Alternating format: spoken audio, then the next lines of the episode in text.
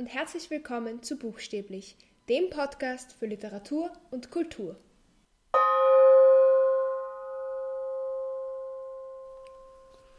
Ich habe vor kurzem eine Folge gemacht über die VWA und über die Themenfindung bei der VWA und heute möchte ich die zweite Folge aus dieser Serie machen. Und zwar zum Thema, wie findet man die richtige Betreuung, was ist ein Erwartungshorizont und wie fängt man dann am besten mit der Recherche an. Okay, also zuerst zur Betreuung. Es ist einfach wichtig, dass man eine Person hat, die die VWA betreut, die einen wirklich gut unterstützen kann. Wir hatten in unserer Schule das Glück, dass es ein VWA-Team gab, die sich wirklich, also das ist eine Gruppe von Lehrern und Lehrerinnen, die sich sehr viel mit der VWA eben befasst haben und sich eben sehr, sehr gut ausgekannt haben. Und ich habe mir dann von Anfang an gedacht, ich würde gerne die VWA bei jemandem schreiben, der in diesem Team ist, um einfach sicher zu gehen, dass alles mit Layout und so einfach wirklich richtig gemacht wird. Grundsätzlich ist es immer gut, wenn man von jemandem betreut wird, der sich einfach auskennt mit dem Layout, aber auch inhaltlich, der schon viele Leute betreut hat. Es zahlt sich auf jeden Fall auch immer aus, mit Leuten aus den, aus den höheren Klassenstufen zu sprechen, wer, welche Lehrer da gut angekommen sind. Und es ist schon auch ein Kriterium, dass man sich mit dieser Lehrperson halbwegs gut versteht. Jedenfalls sich nicht hasst oder so, weil das ist keine gute Grundlage. Was soll jetzt eine gute Betreuungslehrerin oder ein guter Betreuungslehrer machen? Grundsätzlich sollten diese Personen Fragen beantworten können, vor allem eben zu Sachen wie dem Layout, zum Zitieren, all diesen Vorschriften, die es gibt bei der VWA. Sie sollten sich auch inhaltlich ein bisschen mit dem Thema befassen, aber grundsätzlich geht es schon darum, dass man selbst der Experte oder die Expertin auf dem Gebiet ist, aber Sie sollten sich vielleicht schon ein bisschen einlesen, damit Sie jetzt grobe inhaltliche Fehler erkennen würden. Sie sollten Feedback geben können zum Schreibstil, zur Rechtschreibung und Grammatik. Sie sind aber nicht die Leute, die die VWA Korrektur lesen. Das gehört nicht zu ihren Aufgaben. Es sind natürlich die Leute da auch unterschiedlich. Manche weisen mehr darauf hin und andere zeigen nur sehr allgemein, schau dir nochmal die Rechtschreibung an. Andere sagen vielleicht wieder, ja, in diesem Absatz sind ein paar Fehler, geht es nochmal durch. Aber es geht eben nicht darum, dass Sie die VWA lesen und dann jeden Beistrichfehler markieren, weil dafür sind Sie nicht da. Sie sollen aber sehr wohl zeigen, wenn es Unklarheiten gibt, also wenn Ihnen irgendwas eben nicht klar wird von der Art und Weise, wie es geschrieben ist. Sie sollen dann, sollten dann auch bei der Präsentationsvorbereitung vielleicht ein bisschen unterstützen können. Und vor allem ist es eben wichtig, dass es regelmäßige Besprechungen gibt und beide Seiten sollten einfach wirklich die Deadlines einhalten und Vereinbarungen eben einhalten, damit es gut funktioniert. Wie war bei mir diese Situation? Ich hatte eine wirklich tolle Betreuungssituation. Also ich hatte eine tolle Betreuungslehrerin, mit der ich mich super verstanden habe, die zwar eigentlich gar nicht also das Thema hat eigentlich gar nicht zu ihren Fächern gepasst, aber sie hat sich eben trotzdem vorstellen können, mit diesem Thema eben sich zu beschäftigen und das war echt super. Es gab bei uns in der Schule eine Handreichung mit all diesen Layout- und Zitiergeschichten, die sehr, sehr hilfreich war. Aber ich hatte ein Thema, wo es doch einige Ausnahmen gab, wie zum Beispiel nicht veröffentlichte Videoaufzeichnungen, wo ich mir einfach nicht sicher war, wie muss ich das angeben im Literaturverzeichnis und auch wenn ich daraus zitiere oder auch Programmhefte. Dafür gibt es einfach keine einheitlichen Regelungen und da hat sie mich sehr unterstützt, indem sie eben auch andere, die sich gut auskennen in unserer Schule, andere Lehrpersonen gefragt hat, aber eben auch wirklich bei den Theaterwissenschaftlern quasi nachgefragt hat und recherchiert hat, wie das sonst gemacht wird und war mir einfach eine sehr, sehr große Unterstützung. Sie hat mir dann auch so Feedback gegeben, wie das einfach die Teile ein bisschen unausgewogen wirken und dass ich doch da noch etwas dazuschreiben soll. Wir haben in unseren Besprechungen immer sehr lang geredet und auch sehr viel über den Inhalt geredet und da hat sie immer gemerkt, was die Bereiche sind, über die ich sehr viel sagen kann und wo es mir auch am Herzen liegt, was zu sagen. Und dann hat sie mir gemeint, ja, dann schreib doch mehr von dem, was du mir jetzt noch erzählst, auch in die Arbeit hinein.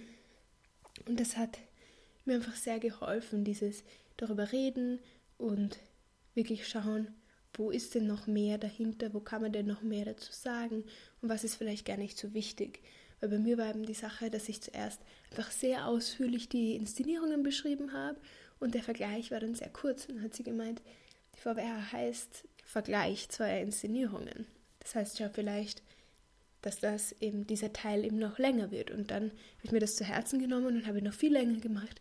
Und dieser Teil hat mir dann wirklich mit Abstand am besten gefallen. Also sie hat wirklich mich sehr gut gecoacht und wusste auch, was kann ich schaffen, in welcher Zeit kann ich das schaffen. Sie hat nie irgendwelche unrealistischen Erwartungen an mich gehabt, aber ich auch nicht an sie. Und das hat einfach wirklich gut funktioniert. Da bin ich sehr, sehr froh darüber. Wenn ihr jetzt eine geeignete Betreuung gefunden habt, dann ist der nächste Schritt, dass das Thema eben von der Direktion bestätigt wird und eben auch die Betreuung, dass das eben offiziell jetzt zugeteilt wurde. Und dann geht es zu den ersten Gesprächen und zum Erwartungshorizont. Was ist ein Erwartungshorizont? Grundsätzlich ist es eine Information über den groben Aufbau eurer VWA. Also es sind natürlich Informationen da wie euer Name, die Schule, eben eine Betreuungsperson, aber eben auch schon ein grobes Inhaltsverzeichnis, erste Quellen, die man benutzen könnte, die Art der Arbeit, also ob man jetzt praktisch oder eher theoretisch arbeiten möchte und auch warum man über dieses Thema sprechen möchte. Grundsätzlich geht es ja noch nicht darum, dass das Inhaltsverzeichnis jetzt zum Beispiel schon genau so ist, wie es dann sein wird und die Quellen auch nicht. Also es geht darum, dass sie wissen, man hat sich schon ein bisschen damit befasst und es ist einem, man will wirklich über dieses Thema schreiben. Es ist einem in irgendeiner Art und Weise ein Anliegen. Das heißt, bevor man das einreichen kann, muss man natürlich schon ein bisschen recherchieren. Da lohnt es sich einfach in die Bibliothek zu gehen, einfach ein paar Bücher auszuborgen oder auch in der Bibliothek einfach in ein paar Bücher reinzulesen, zu schauen, was passt da, auch im Internet einfach zu recherchieren. Ihr müsst noch nicht wahnsinnig viel lesen, aber ihr solltet einen groben Überblick haben, was für Literatur es überhaupt gibt zu eurem Thema. Ich habe in diesem Prozess dann die beiden Inszenierungen ausgesucht, die ich vergleichen wollte. Und dann habe ich einfach total viele Bücher und Tagebücher von Schnitzler ausgeborgt, Bücher über, über das Stück Anatol und habe einfach ein bisschen reingelesen und habe dann einfach diese Bücher alle angeführt, habe ungefähr fünf Quellen da schon gehabt, grobes Inhaltsverzeichnis gemacht, wo ich eben schon diese Inszenierungen festgelegt habe und dann überlegt habe, okay, welche Kriterien will ich mir denn anschauen, was will ich denn vergleichen. Ich habe ungefähr das schon mal hingeschrieben. Es ist in etwa so geblieben, aber es hatten sich schon noch Dinge verändert und ich habe tatsächlich fast alle von diesen Büchern auch tatsächlich verwendet. Das war bei mir aber recht leicht, muss ich sagen, weil mein Thema recht spezifisch war. Es gab auf jeden Fall genug Literatur dazu, weil ich mir auch sehr viel aus diesen Inszenierungen selbst herausgelesen habe und mir selbst da Notizen machen konnte, dass der Großteil der Arbeit war. Aber auch zum theoretischen Teil gab es auf jeden Fall genug Literatur, aber es war eben alles sehr spezifisch und dadurch nicht, nicht schwierig zu finden. Wenn man ein sehr groß gefasstes Thema hat, das Psychologisches zum Beispiel, gibt es ja oft sehr, sehr viele Quellen, wo man dann wirklich schauen muss, welche kann man verwenden. Bei mir war es recht klar. Genau, dann hat man einen Zugangs, hat man Zugangsdaten zu der VWA-Plattform und dort lädt man diesen Erwartungshorizont hoch. Muss dann von drei Instanzen genehmigt werden, zwar erst von der Betreuungsperson, dann von der Direktion und dann von der Landesschulinspektion. Grundsätzlich, wenn man sich das gut angeschaut hat, und da würde ich wirklich empfehlen, mit der Betreuungsperson darüber zu sprechen, nochmal andere Leute drüber lesen zu lassen, ob irgendwelche Rechtschreibfehler da sind, dass er schon die Zitierregeln befolgt, all das trägt wirklich dazu bei, dass es schnell geht und dass es nicht abgelehnt wird. Es kann sein, dass ein Thema abgelehnt wird. Da gibt es verschiedene Gründe dafür. Es kann sein, dass es einfach schlampig gemacht ist und dass sie wollen, dass man sich mehr bemüht. Es kann sein, dass sie das Thema nicht gut genug finden, dass es ein Thema ist, das so oft vorkommt, dass sie irgendwie einen spezielleren Weg haben wollen oder ein, dass, dass ihr euch irgendwie spezialisieren sollt auf etwas Bestimmtes, auf einen bestimmten Aspekt. Es gibt ganz, ganz verschiedene Gründe, aber grundsätzlich, wenn ihr euch viele Gedanken dazu gemacht habt und wenn ihr das ordentlich macht und auch die Regeln eben befolgt, dann stehen die Chancen gut, dass es einfach gleich genehmigt wird. Wenn es dann genehmigt ist, bekommt man eine Benachrichtigung und dann kann man eigentlich loslesen mit den ersten Recherchen, den ersten gründlicheren Recherchen. Ich habe mich da einfach an diesem groben Inhaltsverzeichnis, was ich für den Erwartungshorizont sowieso schon gemacht habe, orientiert und ich glaube, das ist auch eine recht gute Möglichkeit, um mal anzufangen dann wirklich auch, wenn man gemerkt hat, diese Bücher, die man da angeführt hat, die geben irgendwie was her, dann kann man sich die wieder ausborgen und einfach mal zu lesen beginnen. Aber man sollte auf keinen Fall einfach nur lesen in verschiedensten Büchern und dann weiß man nicht mehr, woher was ist. Was das Beste ist, beste Möglichkeit, ist, dass man liest und gleichzeitig exzipiert. Das heißt, man hat einfach ein Papier neben sich liegen, man liest, man schreibt sich auf, in welchem Buch man gerade liest und wenn man irgendeine Information findet, die interessant sein könnte, schreibt man diese Information auf am besten in eigenen Worten und schreibt die Seite dazu. Oder wenn man im Internet ist, kopiert man sich die Internetadresse und schreibt das Datum dazu, sodass man wirklich immer weiß, woher man die Information hat. Es gibt nichts Frustrierenderes, dass man sich sicher ist, dass man das irgendwo gelesen hat, aber man findet es nicht mehr. Weil wenn man es nicht mehr findet, dann kann man es nicht verwenden. Man muss jede einzelne Information, die du nicht selbst herausgefunden hast, wirklich zitieren und angeben, woher du das hast.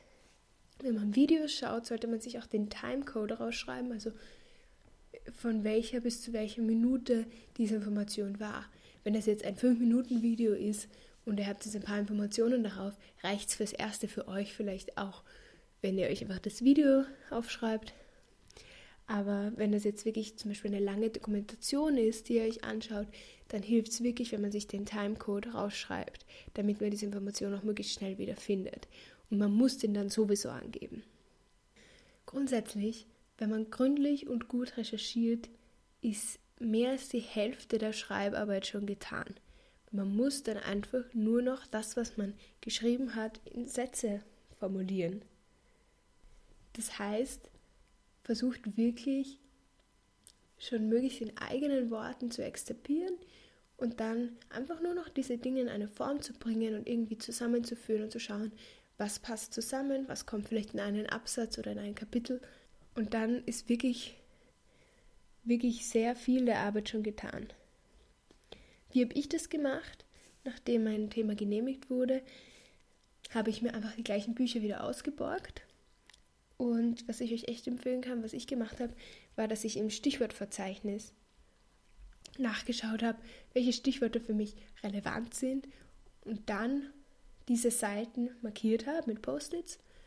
Und so hatte ich mal alle Seiten, die irgendwie relevant sein könnten. Das war vor allem super bei Tagebüchern, wo eben viel Persönliches drinsteht, das mich einfach für diese Arbeit nicht wirklich interessiert hat und die Tagebücher doch sehr, sehr dick waren. Das heißt, dieses Stichwortverzeichnis war wirklich eine Rettung für mich, sonst wäre ich nie fertig geworden damit. Was ich auch gemacht habe, ist zum Beispiel ein Programmheft über das Stück nachgeschaut, was die für Quellen für die Texte im Programmheft verwendet haben und habe mir die gleichen Quellen auch ausgeborgt und geschaut, was ich dort finden kann. So also generell, wenn es irgendwelche Quellenverzeichnisse in relevanten Medien gibt, schaut euch die vielleicht an und geht davon mal aus. Weil wenn jemand sich schon, vor allem sich jetzt zum Beispiel in einer Dramaturgieabteilung sich schon professionell mit diesem Thema beschäftigt hat, dann werden die auch gute Quellen verwendet haben und dann kann man das ruhig auch benutzen und eben selber in diesen Quellen nachlesen. Was ich nicht machen würde, ist einfach den Text, den die geschrieben haben, umzuformulieren, sondern ich würde wirklich schauen, was haben die für Quellen verwendet und dann wirklich selbst diese Quellen anschauen. Sonst passiert es sehr leicht, dass man plagiiert oder dass irgendwelche Sachen falsch rüberkommen, weil man eben den Originaltext gar nicht gelesen hat und es irgendwie falsch versteht. Das kann ja sein. Genau, also ich habe mich sehr viel an solchen Verzeichnissen auch orientiert, eben das hat mir sehr geholfen. Dann habe ich eben alle relevanten Seiten markiert, die durchgelesen und eben die Sachen rausgeschrieben. Und da habe ich eben versucht, möglichst viel in eigenen Worten zu schreiben und dann musste ich eigentlich nur noch die Sätze formulieren. Und dann war die Rohfassung von meiner VWA schon fast fertig. Ich habe natürlich danach noch sehr viel überarbeitet, noch sehr viel anderes dazugeschrieben, aber die erste Fassung hatte ich wirklich in ein paar Tagen geschrieben, weil ich gründlich recherchiert habe. Und ich würde euch das wirklich empfehlen. Es erleichtert euch die Sache extrem. Wie das dann mit dem Schreibprozess ist, das möchte ich euch in der nächsten Folge erzählen, wie es mir dabei ging und wie es mit Schreiben und Überarbeiten und den verschiedenen Teilen ist von der VWA. Genau. Wir hören uns nächste Woche wieder. Ciao.